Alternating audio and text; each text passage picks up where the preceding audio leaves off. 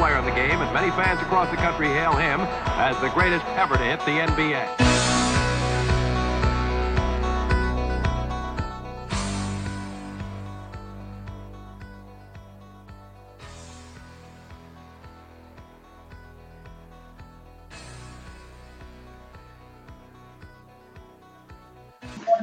Salve, salve, salve, galera. Bom dia, boa tarde, boa noite para você que está aqui. Mais um episódio do Bar do Bill, o bar mais amado do Brasil. Aqui hoje com meu querido amigo Leonardo Ranaelli. Salve, Rada, como é que tá, meu querido? Boa noite, Chico. Boa noite, pessoal que está nos acompanhando. NBA terminou, mas a resenha está só começando, né? Off-season. Agora é o momento da gente começar a imaginar trocas, reforços e até falar o que deu certo, o que deu errado na última temporada. Então, terminou a temporada regular, mas a resenha está só começando. Exatamente. Hoje a gente vai aqui falar então sobre a nossa temporada regular, o que, que aconteceu de mais interessante nessa temporada, o que, que foi surpresa, o que, que foi decepção, né, as premiações, se a gente concordou ou não com as premiações da temporada. Vamos começar fazendo um panorama aí dessa temporada regular, de como é que ela foi né, Rada? O que que te, o que que tu achou dessa temporada? Foi uma temporada boa? Foi uma temporada típica? Uma temporada emocionante? Que, como é que tu avalia essa temporada? Bah, eu, Chicão, eu achei a temporada maravilhosa. Até a final foi uma final muito legal e até vou ser sincero agora que eu, que eu posso ser sincero, né? Off-season, terminou a temporada, terminou a temporada de 75 anos da NBA e eu vou ser sincero, não era a final que eu queria. Eu não queria ver o Golden State Warriors na final, não queria ver o Boston Celtics na final. Essa temporada até eu torci muito para o Memphis Grizzlies, né, pelo que o Jamoran apresentou, porque esse núcleo jovem, né, do Memphis mostrou. Eu até torci, por exemplo, para o teu Chicago Bulls voltar a ser competitivo nos playoffs. Mais uma vez, né, vi um grego muito bem, até achei que essa queda para o Boston mostrou a força né, da equipe celta ao tirar né, dessa pós-temporada a equipe do Boston Celtics ao tirar a equipe do Milwaukee Bucks, melhor dizendo. Então, achei uma temporada incrível, uma temporada cheia de surpresas, cheia de performances individuais incríveis. Foi uma corrida de MVP muito disputada, com jogadores disputando jogo a jogo esse prêmio. E terminou com o Golden State, até mostrando né, que a hegemonia do Golden State sim existe e que é um time que tem que ser muito respeitado para quem gosta de basquete. Então, eu achei a temporada muito legal, muito interessante e vai ser aquela temporada que a gente vai lembrar, quando a gente tiver, sei lá, 40, 50, 60 anos, a gente sempre vai lembrar da temporada de 75 anos da nossa querida NBA. Mas eu gostei, no geral, achei uma temporada bem interessante, bem gostosa de acompanhar. É, eu, eu gostei bastante da temporada. Meu Chicago Bulls voltou a ter um time competitivo, não de alto nível, mas conseguindo chegar no playoff, perder para o Bucks ali, conseguindo ganhar pelo menos um jogo. É, gostei muito do Ayo Sumo, não esperava tanto dele, cara que foi pique 30 e veio muito bem. Gostei dos novatos, né, também. Mobley, Kate Cunningham, uma classe que superou um pouco minhas expectativas, né? O próprio o Josh Gidey foi sensacional no OKC. Essa classe provou que tem valor, tem grandes nomes para o futuro. É, foi uma temporada de jogos maravilhosos, né? De muitos recordes, é, partidas aí com diferenças de 50 pontos, de 40 pontos, partidas decididas no, na prorrogação. Então, a NBA teve uma temporada de 75 anos maravilhosa, que fez valer, a, valer é, cada ano que essa liga tem de história, né? E, bom, eu queria destacar muito aquela aparição do, da galera dos 75, né? Escolhidos pela NBA no All-Star Game, eu achei aquilo sensacional, especialmente quando o Michael Jordan apareceu, que é algo que, para quem não acompanha muito basquete, começou a acompanhar o basquete agora, o Michael Jordan comparecer a algum evento da NBA, é alguma coisa extremamente rara. É tipo o Cometa Harley, né, né Rada? Então, ter o Jordan participando do evento foi algo, digamos que, um ponto alto, altíssimo dessa temporada da NBA. É, eu acho o Michael Jordan um cara meio até enigmático pós-carreira dele, né? Um cara que, claro, virou dono ali do Charlotte Hornets e por ser um proprietário, por ter essas ações dentro da NBA, ele acaba até fugindo do holofote, porque por um cedor, por ser dono de uma franquia, ele não quer se expor tanto e até a NBA uh, prefere, né, ter um dono que não se exponha tanto às vitrines, tanto aos holofotes, como o Michael Jordan, por exemplo, poderia ter. Mas eu, naquela, naquele fim de semana em Cleveland, eu duvidei que o Michael Jordan ia aparecer. E ele apareceu até de uma forma tímida, né, levantando a mão assim de forma tímida quando foi chamado nesse time, né, dos 75 anos, e foi uma grande surpresa e foi até emocionante, né? muitas coisas daquele dia. Por exemplo, o abraço que ele deu no LeBron, o abraço que ele deu no Luka Doncic, o encontro do, Le, do, do Michael Jordan com o Dennis Rodman. Então, foi, foi, bem legal aquele fim de semana e essa imagem né, do Michael Jordan incrível, né, sendo reconhecido, sendo aplaudido de pé por todo mundo, foi uma imagem que marcou bastante, porque foi uma imagem até surpreendente, porque ninguém esperava que o Michael Jordan fosse. E até no dia, se eu não me engano, ele estava acompanhando uma corrida de NASCAR à tarde. E todo mundo falou: não, ele não vai lá para Cleveland, não vai participar das festividades. Mas ele foi, pegou um helicóptero e foi para Cleveland e para um presente, né, para todo mundo que gosta de NBA, presenteando todo mundo que é fã da NBA, ele apareceu e recebeu as merecidas palmas, que para muitos, né, e para mim também é o maior jogador da história da NBA. Com certeza. Tem aqui então um comentáriozinho do nosso querido amigo Vitão. Ó. Um grande abraço para vocês, aos amigos. Rezando muito para quinta-feira os deuses do basquete ajudarem no Unicão e que venha o Ive. Não é só tu, Vitão. Estamos todo mundo torcendo pro Ive no Unicão. Aliás, tem que dar Julius Randle, tem que dar pique 11 pelo Ive. O Ive, até eu estava comentando com o Chico aqui em off, né, que o Ive é, o, é meio que um Jamoran moderno, né, um Jamoran mais alto, tem a intensidade, tem a habilidade, então seria uma peça certa, é um jogador fadado a jogar em Nova York. Nova York, que é a cidade dos holofotes, é a cidade das manchetes, um Jaden Ive chegando no New York Knicks, o New York Knicks recebe outro estofo, o New York Knicks recebe outro respaldo dentro da liga, porque eu acho que é um jovem muito promissor, é um jovem que pode trazer frutos interessantíssimos para a franquia New York Knicks. É, o próprio Ive já falou que tem vontade de jogar no Knicks, né? Que adoraria jogar no Knicks. Então eu acho que se eu sou o gêmeo do Knicks, eu faço tudo para trazer o cara. Eu dou até o, boto até o Madison Square Garden no nome dele. É. E outra, boto né, Chico, o... falou da temporada, até falando do Knicks, a temporada do Knicks foi decepcionante, né? A gente esperava que o Knicks pudesse repetir a campanha até de sucesso da última temporada, tudo bem que caiu na primeira rodada dos playoffs em 2021, mas foi um Knicks que conseguiu o mando de quadra, trouxe de volta o orgulho da torcida de Nova York, a parcela do Knicks ali de Nova York, mas essa temporada foi muito decepcionante. Eu acho que o Tom Thibodeau errou em muitas coisas, o Julius Randle não repetiu aquela temporada maravilhosa que ele teve em 2020, 2021. Tivemos a evolução do RJ Barrett, acho que hoje, né, a gente enxerga o RJ Barrett com outros olhos, sendo o principal nome do New York Knicks, mas foi uma temporada frustrante para o New York Knicks, até porque o preço de ter ido bem, né, foi um preço alto, porque ter ido bem tu acabou valorizando um elenco limitado. E ao valorizar o elenco limitado, fazer contratos até pesados com um elenco limitado, tu acaba meio que minando a tua, o teu repertório dentro de jogo. Então o Knicks valorizou um elenco limitado e acabou pagando o preço. Nem play-in a equipe de Nova York conseguiu. Então foi decepcionante porque aquela fórmula mágica né, de 2020, 2021, o Knicks não conseguiu responder, né, não conseguiu corresponder novamente na temporada 2021, 2022. Então decepcionante o New York Knicks, mas em si toda a temporada da NBA foi uma temporada maravilhosa tu até citou, né, do aspecto do All-Star Game, e foi uma temporada de muitas performances, né, individuais que nos chamaram a atenção. Foi um ano que teve essa corrida para MVP muito disputada. Nicole Jokic ganhou, mas muita gente queria que o Embiid ganhasse, muita gente defendendo a Tetocompo. O DeRozan, em muitos momentos, figurando também como um dos favoritos do público. O Devin Booker, o Jamoran. Então, foi uma temporada de muitos nomes né, impactantes e de muitas performances individuais que valorizaram ainda mais a temporada.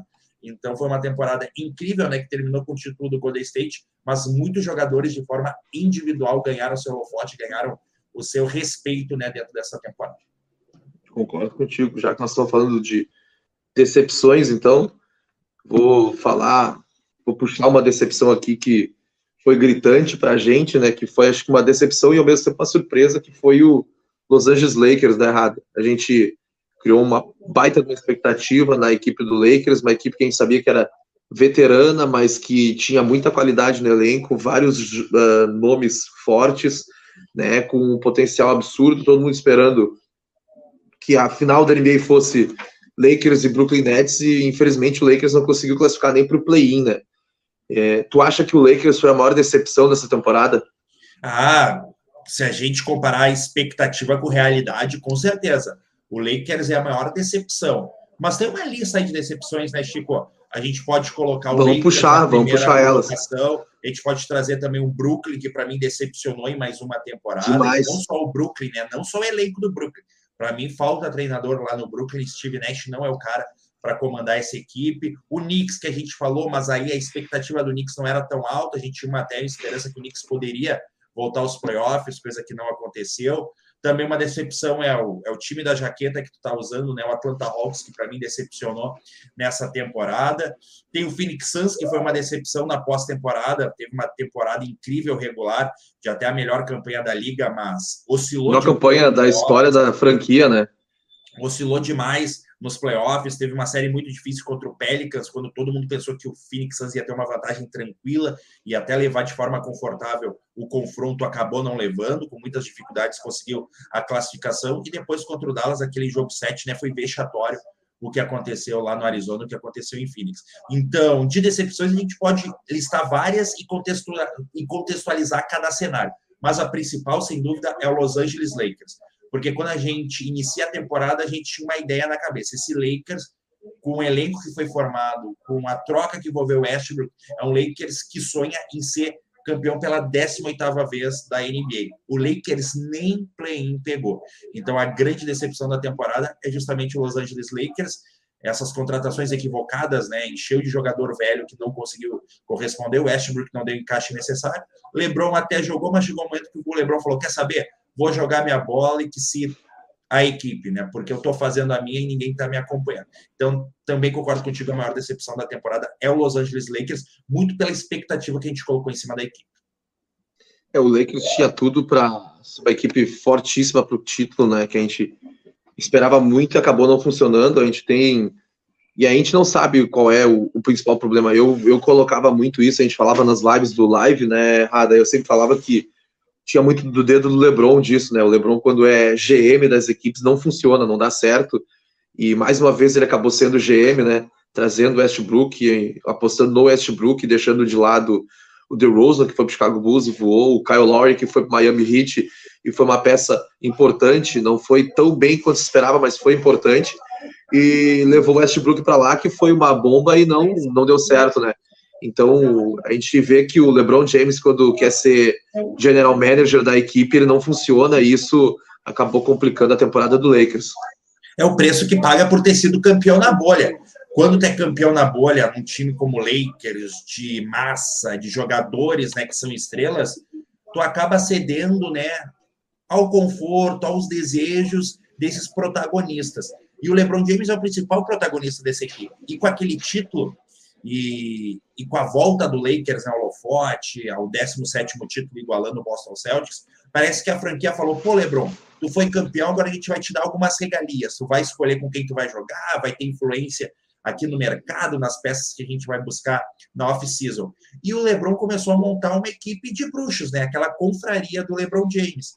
Ele agiu muito como GM e, claro, LeBron James tem parcela de culpa, sim, nessa temporada porque, como tu disse, né, a questão do DeRozan tem a questão óbvia do, do Buddy Hill, né, porque o Kuzma fala, eu estava com a minha mala pronta para ir para Sacramento, já estava até com passagem comprada, aí me ligam, o meu empresário me liga e fala, cara, esquece, esquece, tu tá indo para o Washington. Ele, como assim? Não, não, estão te trocando pelo Westbrook. Então, tu vê, né, como o LeBron vê algumas coisas que a franquia tá fazendo, não, não, deixa que eu mexo com isso, deixa que eu faço. Ligou para o Westbrook, convenceu o Westbrook, convenceu a franquia a fazer esse movimento, que acabou levando o armador para Los Angeles. Então, nessa confraria, nessa bruxaria do LeBron, o LeBron acabou unindo amigos, Westbrook, Carmelo, Ariza, Malik Monk, que queria muito né, jogar com o LeBron James, também o Horton Tucker, que não foi trocado pelo Kyle Lowry na última temporada, e desse time, né, esse time não deu liga, muito também pelas ações do LeBron. LeBron, como GM, não foi bem, não conseguiu deixar essa equipe competitiva e equilibrada. E até ao longo da temporada foi alvo de, de, de debates, de discussões entre o gabinete lá do Los Angeles Lakers com a quadra, porque perguntaram para a Ginny Buzz e a Ginny Buzz falou: cara, a gente deu o time que o LeBron queria, agora vamos ver até onde vai. Chegou o momento na, no trade deadline que o Lakers não se mexeu na trade deadline e o Pelinka falou o seguinte: não, não, não, a gente vai confiar no que temos. A gente vai esperar ver o que a gente tem aí para conseguir ver se a gente chega ou não. Vamos ver se o Lebron consegue liderar essa equipe para algo a mais. Então, foi muitas escolhas equivocadas, uma falta de harmonia na construção do elenco, acharam que só pela base do nome, só pela base da experiência ia, mas acabou né, dando errado e nem play-in pegou. E aí muita gente lembra, pô, lembra aquele time do Cal Malone, do Gary Payton no Lakers? 2004. Não comparação, Chico. Não, não tem como eles perderam a final. Eles perderam a final. final. Aquele time perdeu o final. Isso não é decepção. Claro que é uma decepção chegar na final e perder, mas perto da expectativa, o time daquele ano foi montado para disputar o título e disputou. Esse Los Angeles Lakers, Chico, nem play-in pegou. E hoje a gente não é playoff direto. Hoje 10 times se classificam com sonho de pós-temporada. E o Lakers não conseguiu se classificar entre os 10. Entre os 10 então é a grande mexame e a grande decepção da temporada. Exatamente. Sérgio Sata mandou aqui, ó, fazer muito mais sentido dar uma nova oportunidade para o elenco da temporada passada que não foi testado, na minha visão, por conta das lesões do LeBron e do Anthony Davis. Também acho, acho que o Lakers fez algumas movimentações bem erradas, né? Por exemplo, se livrou do Caruso, o Caruso foi para Chicago Bulls e foi uma peça fundamental na defesa do Bulls, foi um monstro lá, né? É inacreditável, né, Chico? O Caruso foi titular no jogo 6 das finais de 2020 da bolha. Ele foi titular, o Caruso. E o Caruso não foi valorizado, o Kendall Pope foi valorizado, o Kuzma foi valorizado e o, e o Caruso, que estava sendo em, encaixe fundamental de um treinador que tem o seu sistema defensivo como base do seu trabalho, não foi valorizado. Então, até esse é um erro, né? Erro de hierarquia dentro do Los Angeles Lakers, porque parecia que estava no momento que a relação era Pelinka e LeBron. LeBron mandando, Pelinka correspondendo e o e o Frank Vogel era o último a ser escutado. Para quem não lembra, o Frank Vogel foi contratado o Los Angeles Lakers para garantir uma defesa sólida. Que foi como eles ganharam o título na bolha. Para garantir uma defesa que, a partir da defesa, o Lakers ia construir um time campeão. Foi campeão e começaram a escutar mais o LeBron. Pelinka começou a ter algumas opiniões também junto com o principal jogador do Lakers. E o treinador, que é o cara que cuida das peças, cuida da harmonia do elenco, acabou sendo o último a ser escutado. Então, até na hierarquia, né, na forma de tratar a forma hierárquica de tratar né, as escolhas de uma equipe, o Lakers foi equivocado, o Lakers errou. Mas eu acho que essa temporada serviu para a diretoria, para o Pelinka, para a Ginny Bus perceber que, seguinte, o LeBron é jogador, ponto. Pelinka é general manager, é o gerente geral, é ele que tem que cuidar das coisas. O treinador, Darvin Hunt, é ele que vai cuidar dos reforços, é ele que vai cuidar das peças que vem. Porque só assim tu vai ter uma hierarquia, tu vai ter uma uma consistência né, na formação do elenco. Porque se deixar na mão do Lebron, a bruxaria, a confraria volta de novo. Exatamente. Não, e o Pelinka, né, só para lembrar, um escândalo também, eu falei do trade deadline, e ele falou, não, a gente vai com o time que tem, que a gente confia, e ele falou que não, o Kendrick Nunn não estreou ainda. O Kendrick Nunn vai ser uma peça-chave para o sucesso dessa equipe. Acabou o Kendrick Nunn nem jogou. Nem, nem jogou. jogou. Então, olha o desrespeito para a franquia Los Angeles Lakers. A gente viu um Boston Celtics disputando o 18º título, disputando ferreamente, porque é um elenco harmônico, um elenco muito forte. E o Los Angeles Lakers, com o 17º título, pensou que ia ganhar na camisa, no nome. Não, tem que ter muito trabalho. E faltou muito trabalho, faltou muita hierarquia dentro desse planejamento do Los Angeles Lakers. o nosso querido amigo Sérgio só mandou. Infelizmente não vai conseguir mais acompanhar a live ao vivo por conta do trabalho, tentou convencer a empresa da função. Opa! Da função uh, da minha função aqui, mas eles não toparam me, me remunerar. Acontece, Sérgio, a gente se encontra amanhã no Bom Dia, que sempre tá lá no Bom Dia. O Hugão chegou, Hugo Costa aí. Boa noite, tamo junto. Bravos. É, que o Ritão se reforce bem essa free agency e não ao contrário. E, mas o, o nosso querido, né, PJ Tucker já tá largando, Chico. PJ Tucker é, já, já foi. declinou né, a player option dele e vai explorar já o fez. mercado, não vai continuar no, no Miami Heat. Fez é que nem o Alessandro. Lembra, Rada, do Alessandro? Você tá ruim, eu pulo da marca. É. Então, acho que é o PJ Tucker, que é um cara muito valorizado no mercado, né? Até o próprio Sérgio Sá falou hoje no Bom Dia, pô, eu queria ele muito no Lacão, mas o salary cap não permite. E até tu vê assim o PJ Tucker com 37 anos, tu pensa, pô, ele pode aceitar um contrato de veterano, mas ele tá saindo de um contrato de 8 milhões ali com com, com o Miami Heat, né? Opta por sair porque ele sabe que deve ter algo engatilhado, deve ter uma equipe pronta para oferecer um contrato melhor para ele. É eu acho que ele volta pro Bucks. Principalmente defensiva, né? Acho que ele vai voltar pro Bucks. Será? Não duvido. Acho que tem, acho que ele, ele gosta de jogar com o Bucks. Acho que ele tem, ele cai bem aquela camiseta do Bucks. Cai. O Krishna manda um buenas pra gente aí. O Edelberto, que é do, do Chicago Bulls, manda sai pra nós chão, aí. Sai do chão. A torcida, a torcida do, do. E essa história, hein, Edelberto? O Lavini vai ficar ou não? Vai, vai, vai. Já falou que vai. Tu sabe que tem que fazer uma sign trade com o Lavini, hein? Manda o Lavini para Los Angeles e pega o Anthony Davis. O que, que tu acha, Chicão? Não, não, tá louco. O Anthony Davis é muito vidro. É capaz dele chegar em, Los, em no, lá no estádio de Chicago Bulls e se machucar só de entrar no estádio. Pisar na, pisar na quadra e fraturar o, o osso do pé. O Christian mandou aqui, acho que o, sobre o PJ Tucker, né? Que ele quer um é, contrato é, maior. também existe essa possibilidade. Ah, ele ah, pode falou... sair do contrato e renovar com a equipe, né? Mas é. o, que, o, que, o, que, o que preocupa, né? É que ele optou por sair desse contrato e aí ele fica livre. Aí qualquer equipe pode chegar lá nele e oferecer grana. É. O PJ Tucker, o Hugo mandou aqui, ó. O PJ Tucker quer mais dinheiro, pode voltar para o Milwaukee, então. Meu Joe Crowder tem que voltar. O Edelberto falou aí, ó, vai ficar. Ó, vai ficar, o Lavini vai ficar. É, a informação é que o Zé Lavini fica. E tu tá feliz com a permanência do Zé Lavini? para mim, tô demais. Eu só não quero que o Gobert vá para lá, o meu sósia. E o Gobert lá e nós vamos contratar o Celso Roth e vamos jogar na retranca. Ah, mas o Gobert cabe, hein? O Gobert cabe. Mas vai ser meio caro, que acho que o Lonzo vai ter que sair para chegar o Gobert, depende da, da ah, movimentação. Não, não, não, não dá para não dá para do Lonzo. É meio, é meio complicado. É. Tem alguns rumores, né, que essa lesão do Lonzo aí é complicadíssima, né? É mais complicada do que se é falou. É mais complicada do que imagina. Então vamos ver como é que vai ser o futuro do Lonzo. Que estava indo muito bem, né? Lonzo que era um dos pontos positivos da defesa, né, do Chicago Bulls nessa temporada. Sai do chão, sai do chão a torcida do Busão. Saudades de cantar isso. É verdade. O Edelberto mandou aqui, ó. Pessoalmente adoraria o Chicago Kid, Anthony Davis, mas ia ter que mandar muita coisa para eles. Fica muito, fica mais para frente. O Christian manda boat, mas boatos do Bulls querendo ah, o Mitch.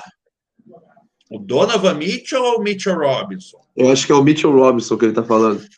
Quem e o Hugo da Costa... o Mitchell Robinson quem pegar o Mitchell Robinson tá, tá gigante, hein? Olha o Hugo é aí, o Hugo. Para mim é uma das grandes, é uma das grandes surpresas do Knicks nessa temporada.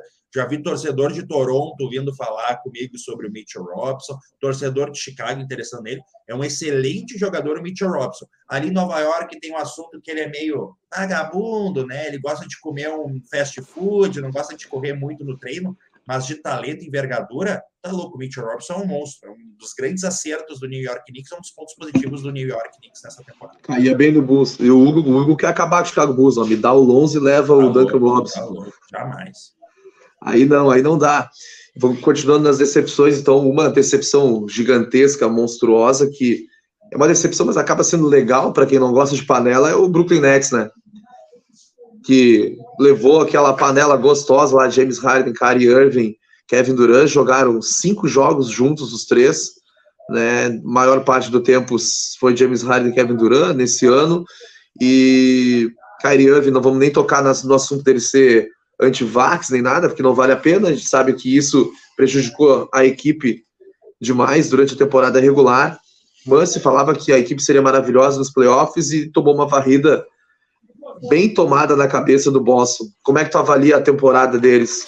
Sem contar que o Steve Nash se provou ser um técnico bem medíocre, né, Rato? É, eu primeiro eu critico o Nash. Eu acho que o Nash tem culpa sim.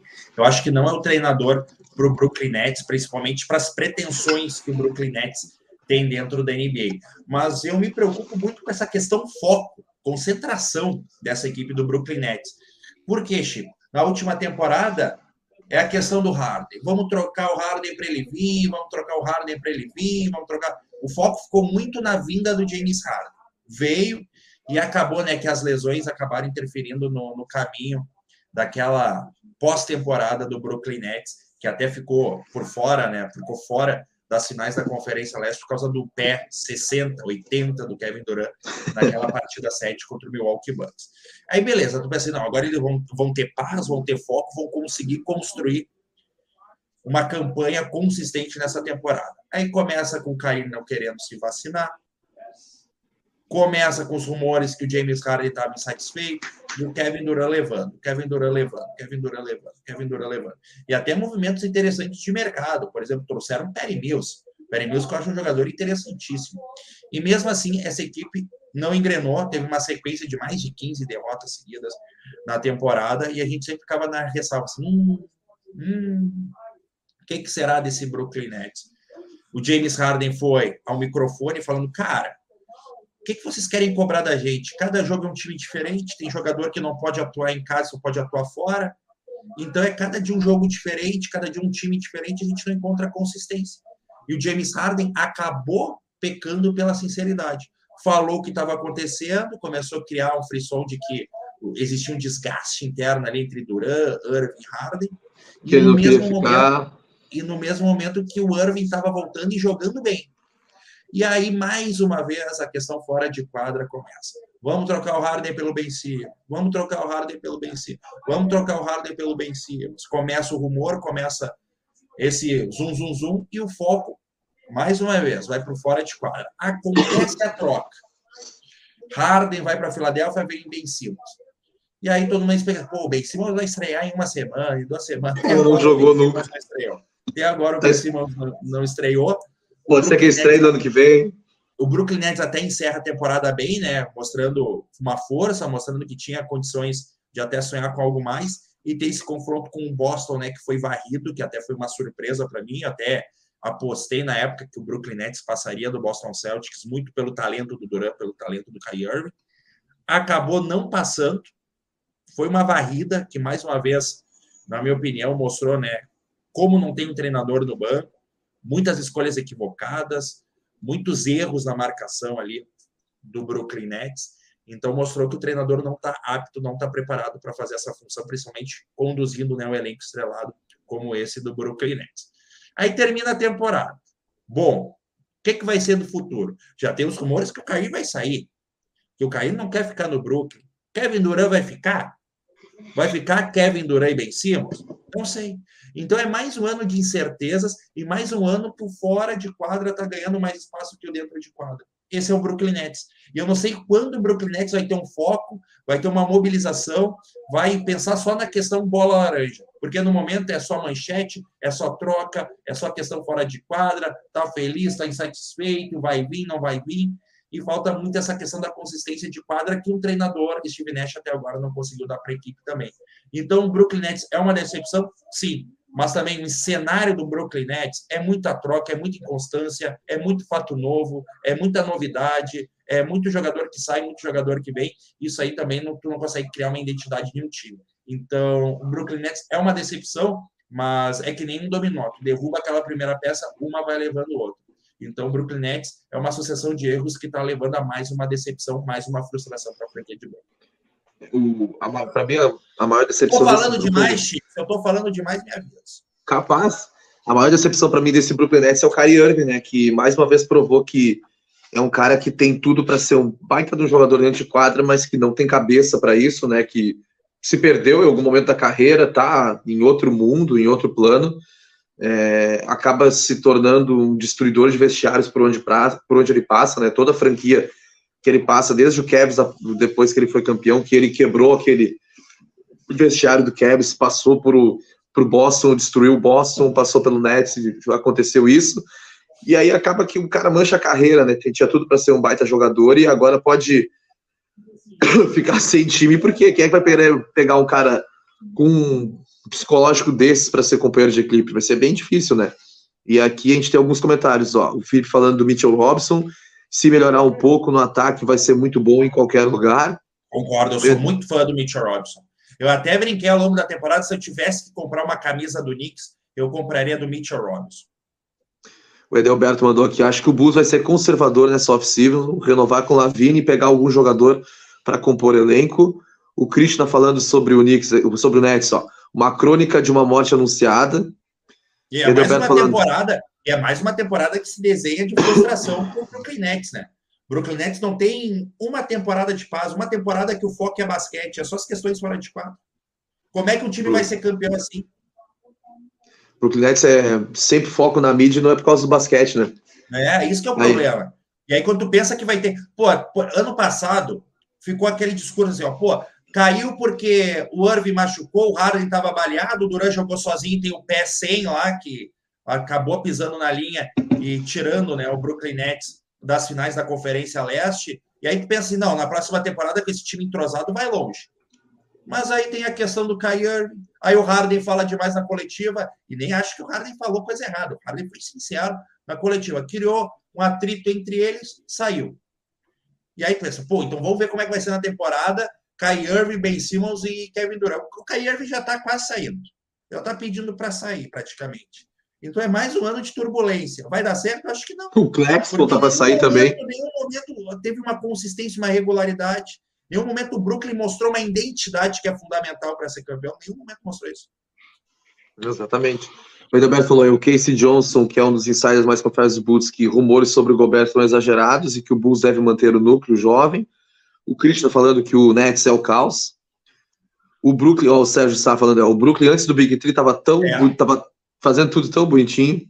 Tu lembra na bolha, Sérgio Sá? Na bolha, o Brooklyn Nets estava jogando bem direitinho, todo mundo pensando, meu Deus do céu, quando entrar Kevin Durant e Kyrie Irving nessa equipe, ninguém vai parar o Brooklyn Nets. Mas o Brooklyn Nets desfez tudo que tinha de bom. O Steve Nash até falou, né? Até falou, olha aqui, tem um jogador aqui que é maravilhoso. Tem um jogador aqui chamado Laverte. O jogador é que nem o Manu Ginobili, vai ser uma peça fundamental para o Big Two. Ah, deu um mês, já estava trocando o Ginobili.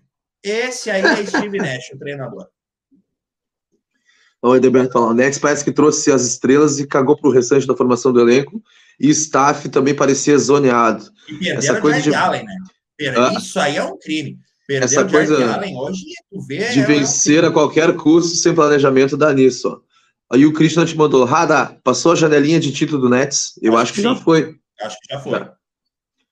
Já... Eu jamais duvido de Kevin Durant, né?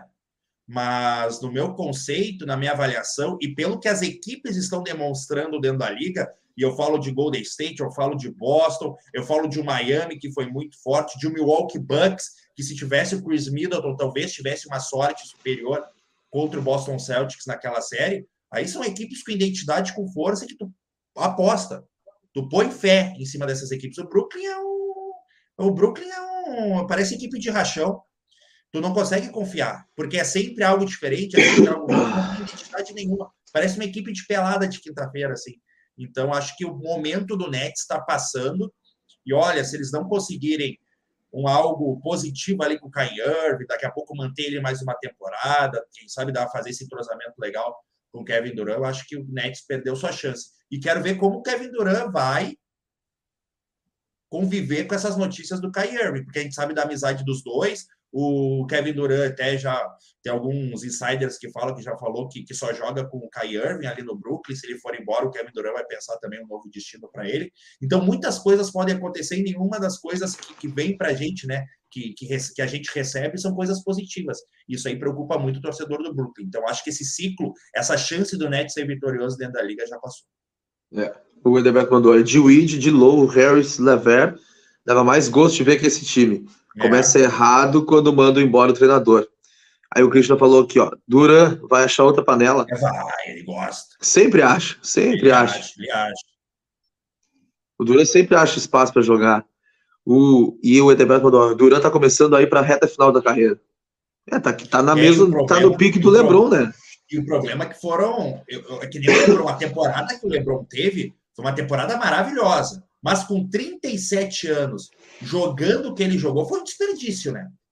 Foi uma, foi uma temporada jogada no lixo do LeBron James. E a mesma se coisa, gastou, se gastou para nada, né? O Durant voltou de uma lesão dificílima de se recuperar. Dificílima de se recuperar. E ele está jogando muito bem, mas já desperdiçou dois anos. Essa inconstância, essa falta de identidade, essa falta de regularidade do Brooklyn Nets está fazendo o Durant desperdiçar, quem sabe, o último lapso dele de bom rendimento em quadra. Então, é duas temporadas do Duran jogadas no lixo.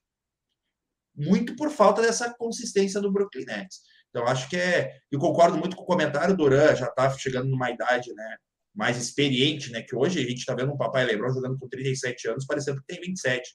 Mas é preocupante, né? É preocupante que foram duas temporadas do Duran jogadas no lixo, que ele estava jogando muito, né?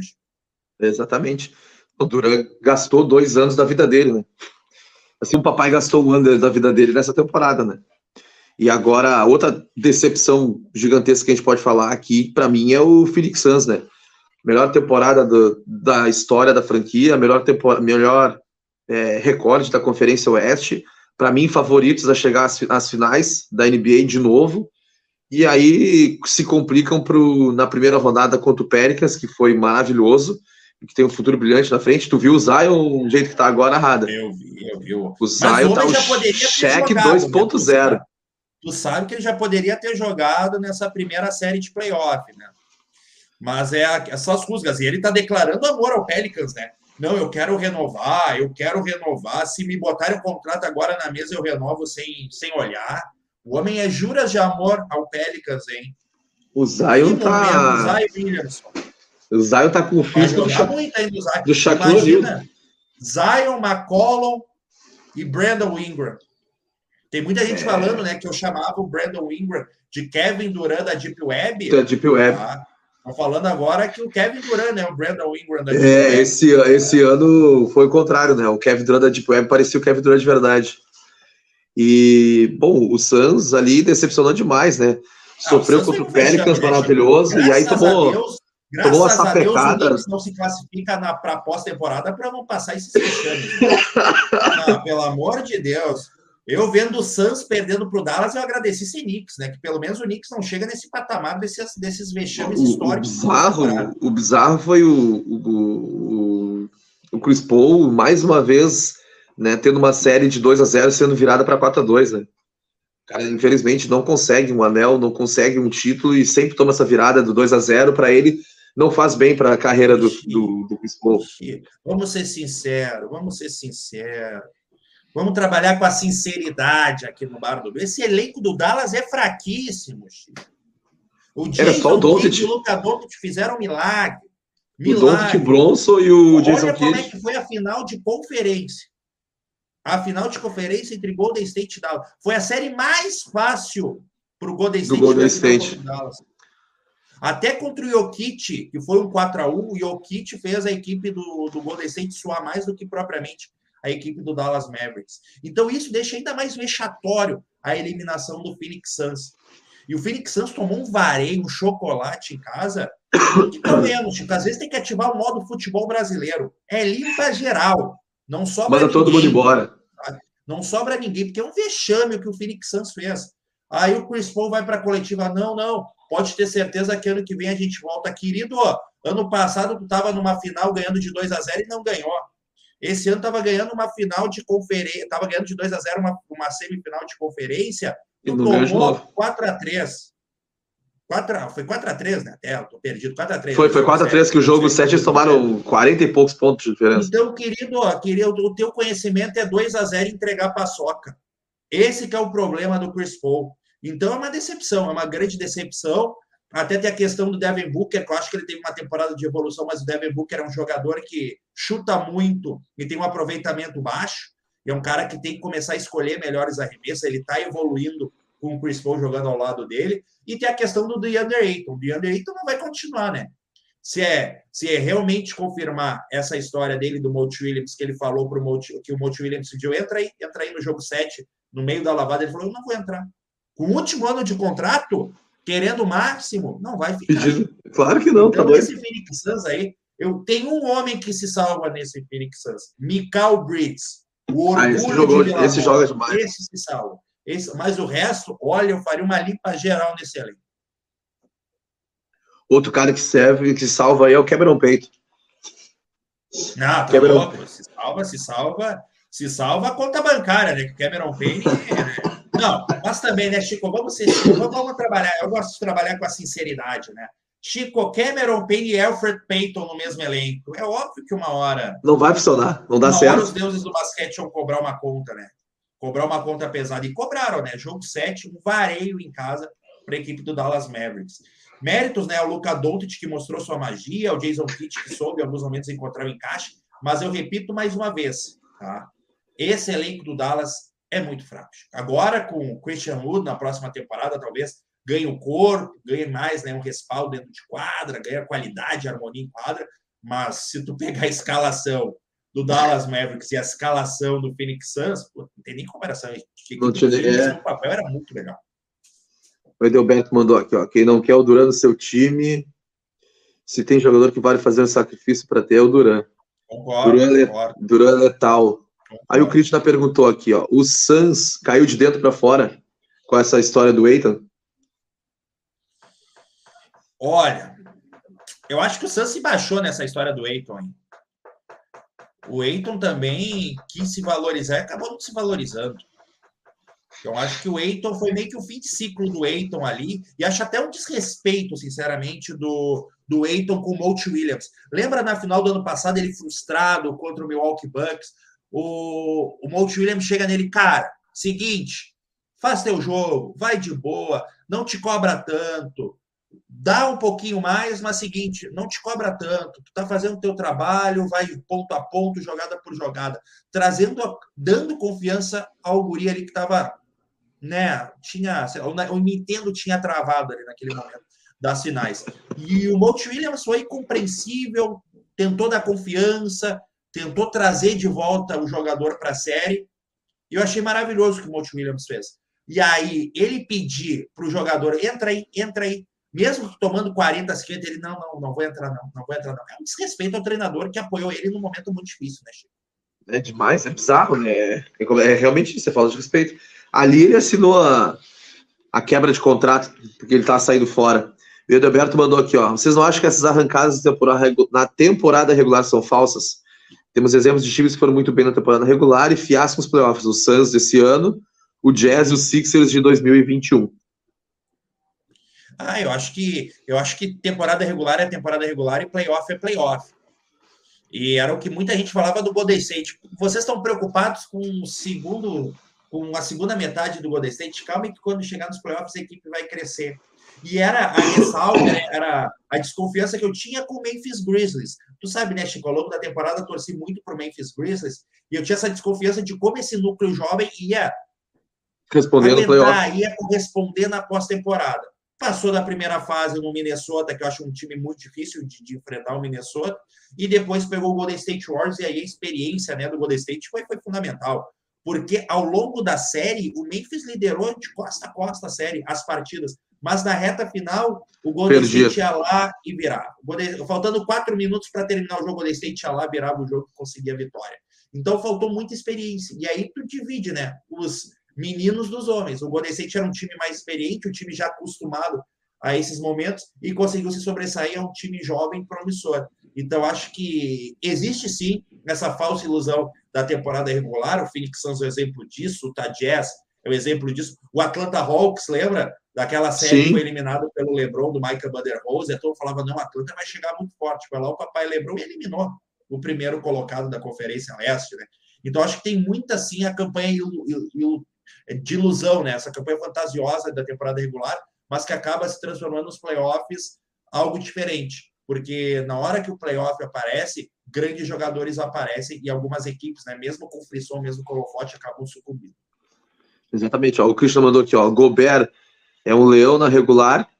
Ah, chega no playoff. Jazz, né? Chega no playoff, ele até mia quando tem que marcar o perímetro. Mas ele nem recebe a bola no playoff, irmão.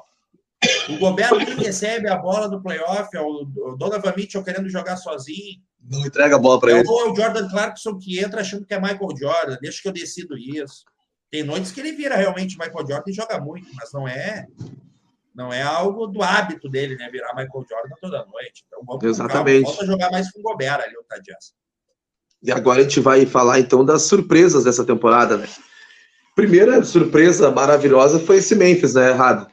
temporada monstruosa, o Jamoran mostrando que chegou nessa liga aí para brigar por MVP, já na, nessa temporada brigou pelo prêmio de MVP, ganhou o MIP como consolação, que depois a gente vai comentar, E foi para mim foi a melhor surpresa dessa temporada regular foi o Memphis. Tem mais duas equipes que eu vou destacar ainda como surpresas, mas esse time do Memphis foi uma, uma surpresa maravilhosa. Eu, eu acho o Memphis uma das grandes surpresas da temporada. Uh, é uma equipe que eu estou apaixonado, sou apaixonado pelo Diamoran, sou apaixonado também pelo Dylan Brooks. Eu acho um jogador até que saiu muito estigmatizado né, a partir daquela jogada com o Gary Payton de second. Gosto muito também do Brandon Clark, alô, alô, Ricardo Bugarelli, que é um grande fã do Brandon Clark também. Também o Triple J, um jogador interessante. Então, essa equipe do Memphis conquistou meu coração ao longo da temporada regular e acho que é uma grande surpresa e uma surpresa positiva, porque pela evolução gradual da equipe, porque se a gente traz a narrativa de volta do Memphis, na primeira temporada do Jamoran caiu no play-in da bolha para o Lillard, que foi o MVP da Disney. Na segunda temporada, chega ao play-in e elimina o Golden State Warriors do Curry, chegando aos playoffs pela primeira vez. Na terceira temporada, é semifinal de conferência, enfrenta o Golden State, faz uma série de Golden State, mas é eliminado. Então, é uma evolução gradual que traz a expectativa dessa equipe vir muito forte para a temporada que vem. Então, uma surpresa positiva é uma surpresa gradual, e tu pode ter certeza que o Memphis vai continuar nessa pegada evoluindo dentro da liga. O que eu acho injusto é esse prêmio de MIP que tu citou, né, para o Jamoran. É injusto com o DeJounte Murray, é injusto com Garland, é injusto com o Jordan Poole, porque o patamar hoje do Jamoran da liga é patamar de MVP. Eu acho que esse prêmio de consolação de MIP é injusto porque hoje o Diamora está em outro patamar. É patamar de disputar com o Jokic, é patamar para disputar com o Embiid, com a Tetocompo, com o DeRozan, que em muitos momentos até foi colocado né, por muitos como um dos principais nomes dessa corrida para MVP. O patamar do Dia é esse. E acabou sendo injusto para quem disputa um MIP verdadeiramente. Que eu coloco o Jordan Poole, né, que para mim o, o acaba pegando o lugar do Jordan Poole, e também injusto para DeJounte Murray, e também para o Darius Garland. Então, sinceramente, Chico, a equipe do Memphis foi uma maravilha. A única injustiça é justamente esse prêmio de MIP para o Diamora, que o Diamora está em outra prateleira. Não merece esse prêmio de MIP, muito pela qualidade que ele já apresenta de jogo, que é patamar de MVP. Outra surpresa boa é o, dentro do próprio Memphis é a questão deles conseguirem ganhar várias partidas e perder acho que só duas ou três na temporada regular sem o Diamorana. Né? É, tu tira o principal, tira o principal jogador de uma, de uma equipe, do elenco, e tu vê que o time despenca. E o Memphis não, o time tem um trabalho técnico maravilhoso. E vamos ficar de olho no Memphis na próxima temporada, que acho que coisas muito boas vêm por aí, ó. O Edelberto mandou. A gente Ui. coloca o Boston como surpresa, porque para mim o Boston foi uma grande surpresa da temporada. Com certeza. Se eu tiver que determinar qual foi a tua maior surpresa da temporada, Rada, para mim foi o Boston Celtics. Eu jamais imaginaria que o Doca, na sua primeira temporada, ia conseguir trazer uma consistência para uma equipe que oscilou tanto nos últimos anos. E chegar numa final, e até chegou o momento da final que eu pensei que o Boston Chegou ia ser bem. campeão. Pensei que o Boston ia ser campeão. Então, para mim, a grande surpresa é o Doca, é o Boston Celtics, que em nenhum momento, ao longo da temporada regular e até dos playoffs, eu acreditei que o Boston Celtics ia chegar numa final da NBA. Então, eu coloco sim o Boston Celtics no, na prateleira das surpresas da temporada 2021. O, o Doca, se fosse treinador brasileiro, teria caído com dois meses de trabalho né, naquele momento ali, sofrendo. Ele buzzer do RJ Barrett no Garden e cai para a 11 colocação da Conferência Leste. E até estudando né, para as finais, eu vi que o Marcos Smart deu uma declaração para o canal do Boston Celtics no YouTube, falando que ali foi a virada de chave. Ali eles se uniram assim: ou vai ou racha. Ou a gente vai ou a gente vai rachar. E aí o time se fechou, começaram a escutar mais o Doca. O Doca falou: vamos corrigir a defesa, que vai ser a primeira base do sucesso da equipe. E o time começou a evoluir. Muito também pela consistência né, de Jalen Brown e de Jason Tatum, que pode ter feito uma final que, que a gente pode colocar algumas ressalvas, alguns asteriscos em cima da performance do Jason Tatum, mas ao longo da temporada regular, o Jason Tatum foi um cara regular, assim como o Jalen Brown. Então, quando a equipe está bem montada, tu tem um sistema defensivo sólido, até as individualidades acabam aparecendo muito bem com regularidade. É, e o, o, Boston foi o time mais regular no final da temporada, né? Teve uma sequência de vitórias absurda no playoff, chegou com força máxima na final. Infelizmente não foi campeão, mas tinha tudo para isso. E o Doca mostrou que é um baita de um treinador e que vem concorrendo ao prêmio de treinador do ano na próxima temporada e o Boston vem com tudo para chegar à final de novo, né? O Edelberto aqui tinha comentado, ó, o problema do Jazz é uma tragédia marcando o perímetro e aí sobra pro Gobert. É, isso aí, é isso aí. É, cadê? Peraí que eu passei aqui. Quem não curtiu o Jazz jogando tá morto por dentro. Que molecada maneira de É. ver jogar. Para mim foi o time mais divertido da temporada. E o Jamoran, para mim, foi o jogador mais divertido de ver jogar nessa temporada. Eu não digo que o Jamoran foi o melhor jogador da temporada, não é isso que eu tô falando. Mas foi o jogador mais divertido de se acompanhar nessa temporada. Com certeza. O Moran se machucou na reta final da série e não baixaram a cabeça, deram bastante trabalho para os campeões. O Sérgio mandou aqui, ó. A maior surpresa para mim foi o Dallas e depois o Boston. Memphis já dava sinais de evolução. Ah, vale lembrar, Rada, na pausa All-Star, o era o sétimo É. e terminou em segundo. Nunca tinha visto uma arrancada assim. É, é verdade. Então, olha a evolução, né? Começa em janeiro em décimo primeiro, tem o All-Star Break, é sétimo, e depois termina na segunda colocação. E muita gente não termina em segundo que vai pegar o Brooklyn. Os caras, não, não, vamos ganhar e vamos pegar o Brooklyn mesmo. E eliminam o Brooklyn 4 a 0 né? Uma Então, varrida, A é. confiança, a confiança também no trabalho em si, independente da equipe que, que o Boston pegou. O Boston já sabia o que queria desde cedo nos playoffs. E o Sérgio mandou assim, ó, Chico, eu me perguntei algo parecido durante a temporada. Será que o Doca conseguiria desenvolver esse trabalho no Lakers? O Lakers é muito imediatista. O que, tu Ah, acha? seguraram o Vogel, hein? Seguraram o Vogel até o último jogo, né? Então, eu- sabe que foi uma surpresa na temporada a não demissão do Frank Vogel? Eu achei que ele ia ser demitido também. para mim, que eu pensei que o Frank Vogel ia bailar. No momento que caísse ali, saísse da zona de classificação para o playoff, que o Lakers até se manteve um grande momento da, da, da temporada na, em zona de classificação para o playoff, caiu para o play-in, eu falei, Ih, rapaz, vão demitir o homem antes da tragédia, né? E não demitiram, foram com o Frank Vogel até o final. Isso foi uma surpresa também, pensei que iam demitir antes o treinador Frank Vogel. Para mim, outra surpresa que teve nessa temporada muito grata foi o Cleveland. Teve aquela arrancada no início lá maravilhosa e conseguiu manter um trabalho muito bom, perdendo as principais peças, né? Perdeu o Sexton, depois Ah, perdeu. perdeu pro DM o Cleveland, né? Essa é a verdade.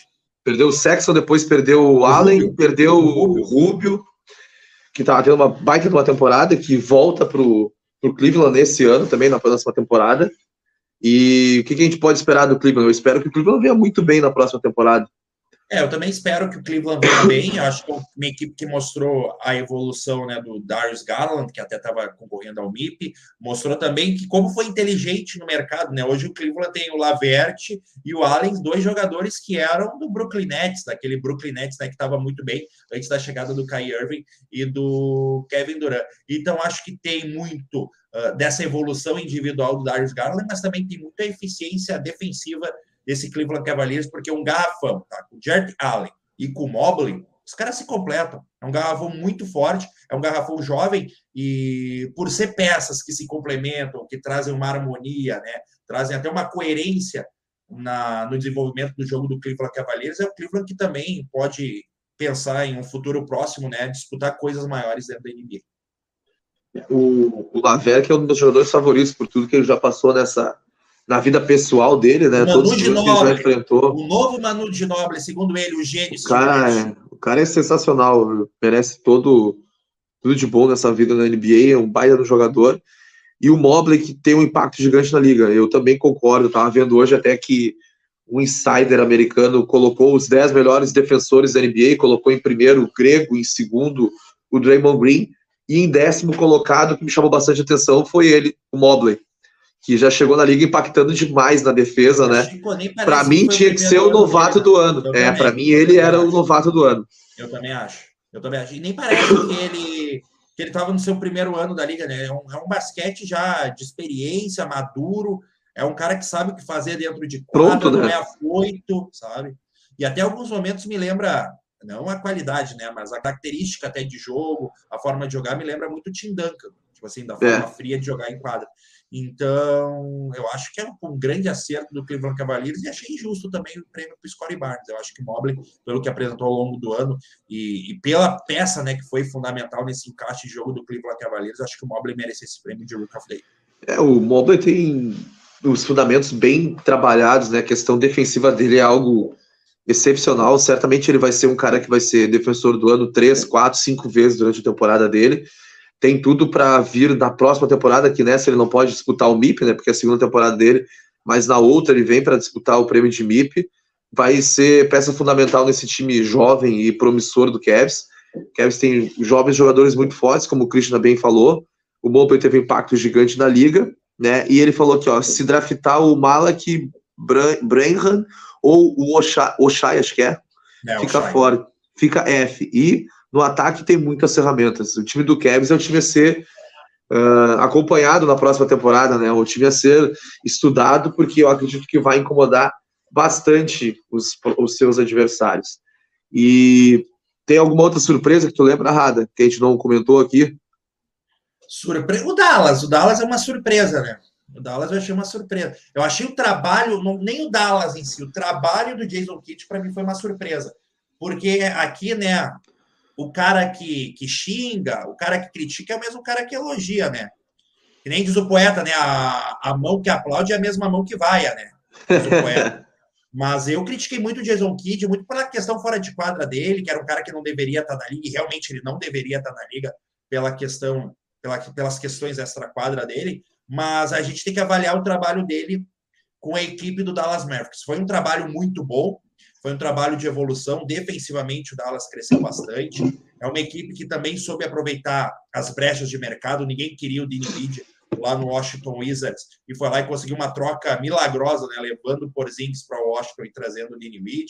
O, aí o desenvolvimento e o crescimento do Jalen Brunson também passa pelo de ser um jogador da posição e passando né, os melhores ensinamentos para o jovem jogador que possivelmente vai ficar milionário nessa off-season. Então, o trabalho de Jason Kidd, para mim, é um trabalho que merece essa menção de surpresa da temporada, porque eu jamais confiaria no trabalho dele. E até ele disse, né, também em entrevista à TV do Dallas, no YouTube do Dallas, ele falou: Cara, eu tive uma experiência no Milwaukee, que eu acho que até minha experiência foi válida, porque eu peguei o time no início e comecei a ajudar a desenvolver o Yannis Antetokounmpo, e acho que eu tenho uma parcela assim no início da trajetória do grego dentro da liga. Depois eu passei pelo uh, pelo Lakers e aí com o Frank Vogel eu vi como é que se faz um time campeão, entendi como é que funciona, né? Essa função do treinador para fazer um time ser campeão. E agora no Dallas é meu trabalho autoral. E ele foi muito bem e me surpreendeu nessa temporada de estreia no Dallas Mavericks, né? Porque ele já foi treinador em outras equipes da NBA. Mas nessa temporada de estreia no Dallas Mavericks, achei o Jason Kidd um grande fator de surpresa um nome que a gente merece aplaudir pelo trabalho feito em quadra, não pela pessoa Jason Kidd. Exatamente.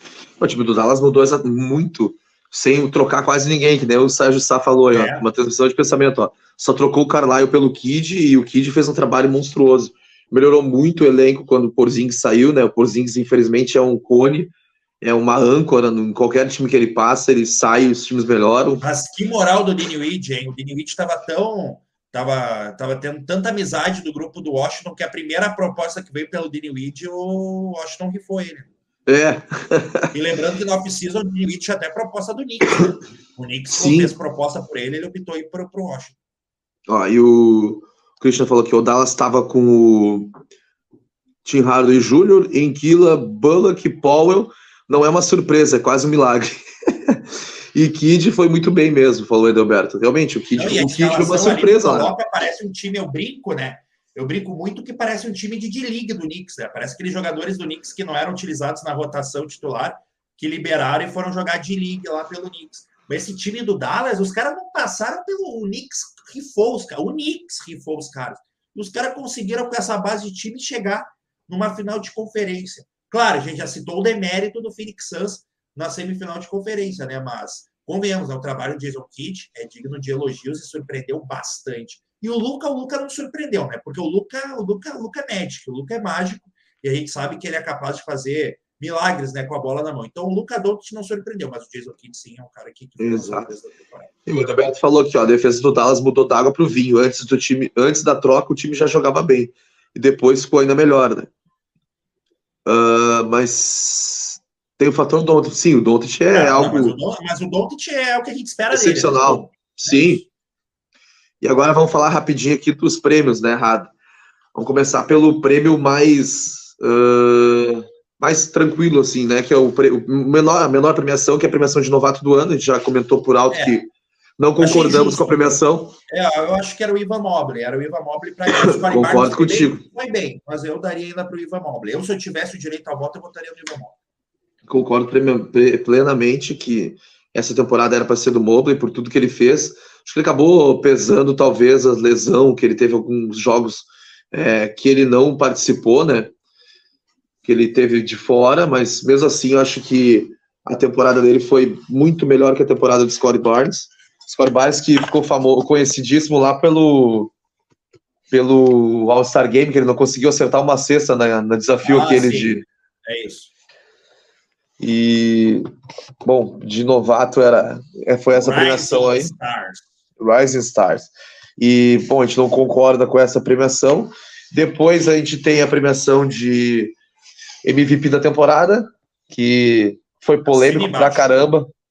Eu não acho E- que alguém tiraria do Doncic, do Doncic nada, do Jokic. Eu acho Eu que ele justíssimo. Achei justíssimo o prêmio para o Nicole Jokic.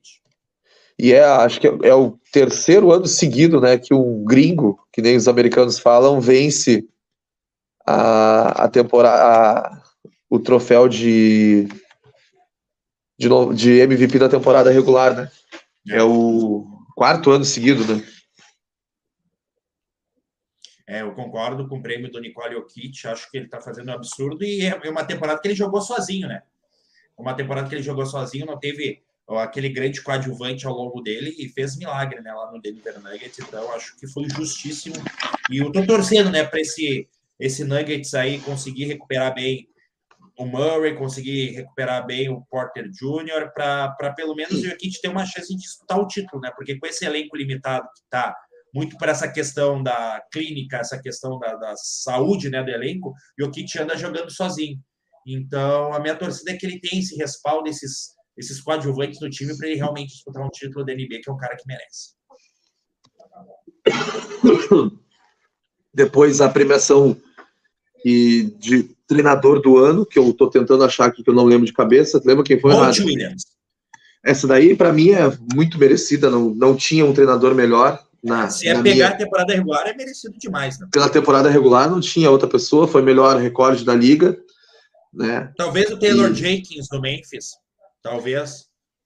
O Doca, que teve um segundo, um segunda metade né, do calendário da NBA muito bom, mas o Monte Williams foi coast to coast, né? Foi do início ao fim muito bem, então acho justíssimo pela temporada regular do Phoenix Suns. Uma pena que decepcionou nos playoffs. É, O Monte já teve nessa premiação, perto dessa premiação da temporada passada, né? E ganhou Teve quem? também, né? Tom Thibodeau. Escândalo. O Tibbs, o Tibbs conseguiu Tibbs. ser, Tibbs conseguiu ser campeão. E tem, bom, essa, essa premiação era, era óbvio que, não, que a gente não ia discordar do Monte Williams. E a, o, o título de defensor do ano, Marcos Smart. Essa me surpreendeu um pouco. Eu não, não, não, não esperava que um cara que não fosse um pivô ganhasse É. esse ano. É, mas esse ano até o meu voto seria para o Michael Bridges. Eu ia de Michael Bridges e não de Marcos Smart. Mas são caras essenciais, né? O, tanto o Yannis Antetokounmpo, o Marcos Smart, Michael Bridges, são caras que são fenômenos na marcação. O Gobert também, fenômeno na marcação. E eu acho que ficou em boas mãos até pela segunda metade da temporada do Boston Celtics, mas eu ainda achei que o Michael Bridges foi um defensor mais implacável, um defensor que me encheu mais os olhos ao longo da temporada regular. Tá em boas mãos o prêmio? Tá, mas o meu voto seria outro. Eu acho que o Michael Bridges seria o vencedor, né? Eu acredito, na verdade, eu- achei que o Grego ia ganhar mais um ano, porque ele estava muito bem no começo da temporada. Liderou por muito tempo essa corrida. E o prêmio final, para a gente terminar aqui as premiações, é o prêmio de. Treinador, não, de MIP, né? Que a gente já falou que foi bizarro, Esse foi. aí foi Esse é uma palhaçada. esse aí foi um Esse eu desrespeito. posso falar que o propriedade foi uma palhaçada. E não pelo Jamoran, tá? E não pelo Jamoran. O Jamoran é um excelente Mas jogador, pela temporada merece dos outros que disputaram, né? mas é injusto para os outros que disputaram, tá? É injusto. Claro que se chegasse um papel para mim assim, ó, votem quem foi o MIP da temporada, Jamoran, DeJounte Murray ou Garland. Quem tu votaria? Claro que eu ia olhar os três, mas, pô, se são esses três que eu vou votar, eu vou votar no Jamoran, mas acaba sendo injusto, né? Injusto para os outros. Eu acho que esse prêmio de MIP deveria ser disputado por DeJounte Murray, por Darius Garland e por Jordan Poole. E nesses três, eu ia de DeJounte Murray. Eu acho que o Murray ganharia também. Acho que esse pre... o Murray deve ter sido o segundo mais votado atrás do Jamoran. Né? Certamente esse prêmio de MIP aí foi bem complicado, tanto que ele deu de presente para o Desmond Bain, né? É, ele deu para o Desmond Bain. Que é um cara que poderia figurar também nessa corrida para MIP. Mas acho que ele está atrás desses três citados já. Concordo. E o Sérgio Sá falou aqui, ó, vai ser duro um americano uh, pegar o prêmio de MVP com Giannis, Luca, Embiid e Jokic jogando que estão jogando. Mas você Lembrando, sabe, a gente não pode apostar contra o nome. Ele, já, já sabe é. o Já vai ser a salvação aí dessa, dessa safra, dessa geração. E vai que o Zion fica saudável também, né? Vai que o Zion fica saudável, pode ser que ele também seja um ah, nome a tá disputar. Muito no Zion, hein, Chico? Eu tô à espera de um Zion. À espera de um Zion. É eu e o João Nilson, à espera de um Zion. Ah, não, Zion, não, o Zion vai voltar e vai impactar sim o jogo, mas não sei se vai ser nível MVP, eu acho. Nesse primeiro momento. Eu acho que o Já tá mais perto disso do que propriamente o Zion. E o Edelberto mandou aqui, ó. Esse prêmio de MIP desagradou todo mundo, nem ele gostou e passou pro companheiro de time. LeBron e Duran vêm com a faca nos dentes para ser MVP na próxima temporada. Eu Pode ser. Acho. Também o acho. problema é que eles são velhos, né? Se eles se desgastar demais a temporada regular. Tá, tá desvalorizando o vovô LeBron, o tio, tio Duran, calma. Como é que é o papai LeBron aposentado, né? O ah, Aquela... tem, lá no Bom NBA tem um perfil maravilhoso que é Papai Lebron, papai velho Lebron aposentado. velho aposentado. Eu acho injusto esse, esse, esse nickname, né? Mas beleza, que vale é o carinho do público. Exatamente. E acho que passamos uma régua nesse panorama geral da nossa temporada de 75 anos da NBA. Ah, um prazer te ter aqui, meu amigo. Foi prazer é sensacional. Bate-bola gostoso. Uh, não esqueçam do Curry. Ah, é, tem o Curry também, né? Para disputar MVP. Ah, mas acho que o homem, o homem nem quer mais MVP da temporada regular. Só agora só quer MVP de final. É, é, agora só, só quer ganhar final. Ó, ganharam mais dois meses para descansar bem o Lebron e o. Ah, o papai tá curtindo a vida doidada, né? tá. O papai não passa no exame tóxico, né? Voltando lá em Los Angeles. Ah, não, tem que, ficar, tem que fazer uns três meses de, de, de, de detox antes de voltar é, à temporada regular. Detox, sauna. Vai ter que dar uma, uma relaxada. Meu querido, muito obrigado, foi um prazer te ter aqui. Nos encontramos novamente amanhã de manhã, no Bom Dia. Toda quarta-feira eu bato ponto lá. Dizer pra galera aí que tá escutando a gente para seguir, curtir, compartilhar. Ah, peraí, antes da gente terminar, aí, ó, Radar, pra ti, qual é a expectativa com o Knicks? A minha expectativa com o Knicks, olha, eu tô muito. Eu, tô, eu, eu tava triste com o Knicks, porque eu acho que o Knicks não, não tem. Ninguém vai querer jogar no Knicks. O Knicks não vai conseguir uma troca boa, por exemplo, pensando no principal ativo da franquia, que é o Julius Randle. Mas essa história do Ivy, a história do Ivy reacendeu meu coração. Meu coração voltou a bater 110 batidas por minuto. Se o Knicks trouxer o Ivy, claro que o Knicks não vai ser um concorrente ao título na, na temporada que vem, mas começa a ter uma esperança, um jovem promissor, daqui a pouco desenvolver um, um núcleo em volta desse jovem promissor, e aí tu começa, né, verdadeiramente o um rebuild com o personagem principal em cima dele.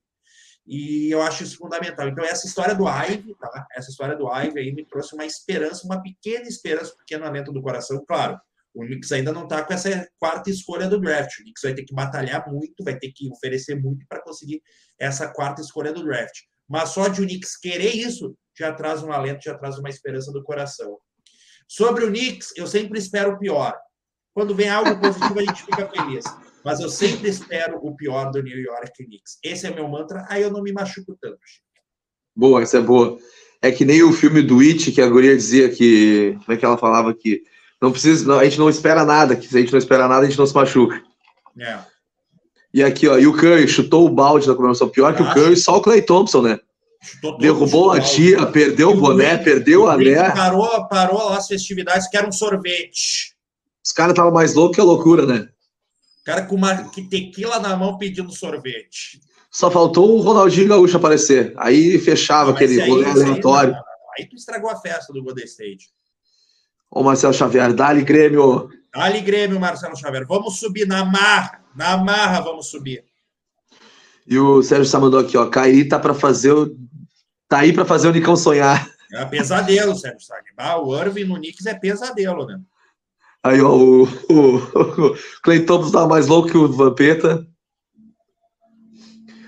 O Marcelo perguntou o que significa para o Kevin Durant ser varrido na primeira fase e ver seu antigo time campeão. Ah, ele deve estar. Tá ou surtando. uma.